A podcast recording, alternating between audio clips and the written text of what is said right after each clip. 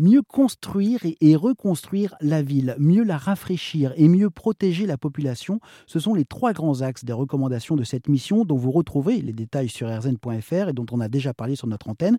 Chloé Sagaspe, bonjour. Vous êtes élu écologiste au Conseil de Paris et donc cette mission, je le précise, transpartisane et qui donc a réussi à trouver un consensus pour chacune de ces 85 recommandations, ce qui montre que la lutte contre le dérèglement climatique peut dépasser les clivages politiques. Et parmi ces recommandations, y en a-t-il certaines dont la mise en application est plus urgente que d'autres L'urgence, c'est de passer d'une ville, ce qu'on appelle une ville radiateur, à une ville oasis. Pourquoi euh, je dis une ville radiateur? Tout simplement parce que, en fait, euh, euh, Paris, Paris l'été, à cause des matériaux qui ont été utilisés, comme l'asphalte ou la pierre, garde la chaleur la nuit, et donc on, subit des siècles d'artificialisation des sols. Et donc l'idée, c'est de faire une véritable révolution haussmanienne, vous voyez, mais à l'envers c'est-à-dire défaire tout ça.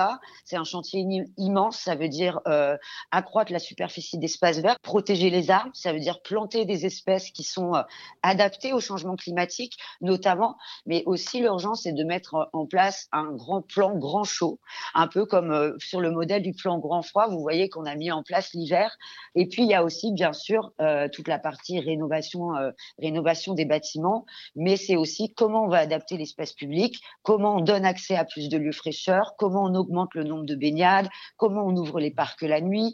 Voilà, il y a un certain nombre de propositions euh, euh, très concrètes pour faire euh, avancer et adapter notre ville. Oui, d'autant plus que j'imagine, si on peut diviser ces, ces recommandations en, trois parties, il y en a qui portent donc sur le, sur le bâti, sur les bâtiments, d'autres sur comment se rafraîchir et les autres sur bah, protéger, comme vous l'avez dit, la, la population. J'imagine qu'une municipalité a plus la main sur les deux dernières que sur la première qui demandent des, investissements euh, colossaux et qui ne peuvent pas être portés par euh, une unique municipalité tout à fait. Alors sur la rénovation, nous on a, plaidé pour avoir un véritable Big Bang, un plan Marshall en fait de la rénovation thermique puisqu'on sait que c'est un enjeu majeur.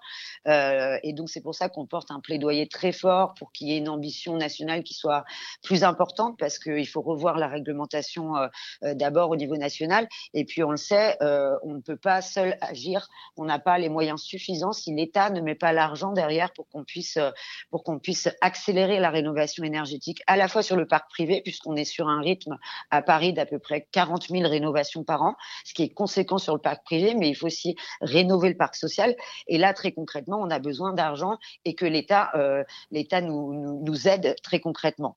Donc ça, c'est plutôt pour la partie effectivement qui dépend de l'État. De la même manière que le travail, le travail, euh, il va falloir adapter. Euh, vous avez bien conscience que quand on va avoir des chaleurs, notamment sur les chantiers dans le secteur du BTP qui avoisine les 40-50 degrés, euh, on va devoir aménager les horaires de travail en fonction. Mmh.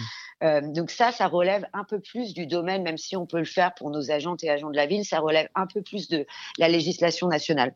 En revanche, on a la main sur d'autres choses au niveau parisien, et notamment, ce que je vous disais, sur la végétalisation, la débitumisation de l'espace public, euh, et aussi bah, l'accès à des lieux de fraîcheur. Par exemple, on propose d'avoir des tarifs solidaires pour avoir accès à des lieux de culture, que ce soit les musées les bibliothèques ou autres en cas de forte chaleur pour, euh, pour que les personnes puissent aller s'y réfugier. On veut ouvrir les parcs la nuit. Euh, voilà, plein de mesures euh, très concrètes qui peuvent changer la vie des Parisiennes et Parisiens. Merci Chloé Sagaspe de nous avoir parlé de Paris en 2050. On vous retrouve toute cette semaine sur RZN Radio et quand vous le souhaitez évidemment sur rzn.fr.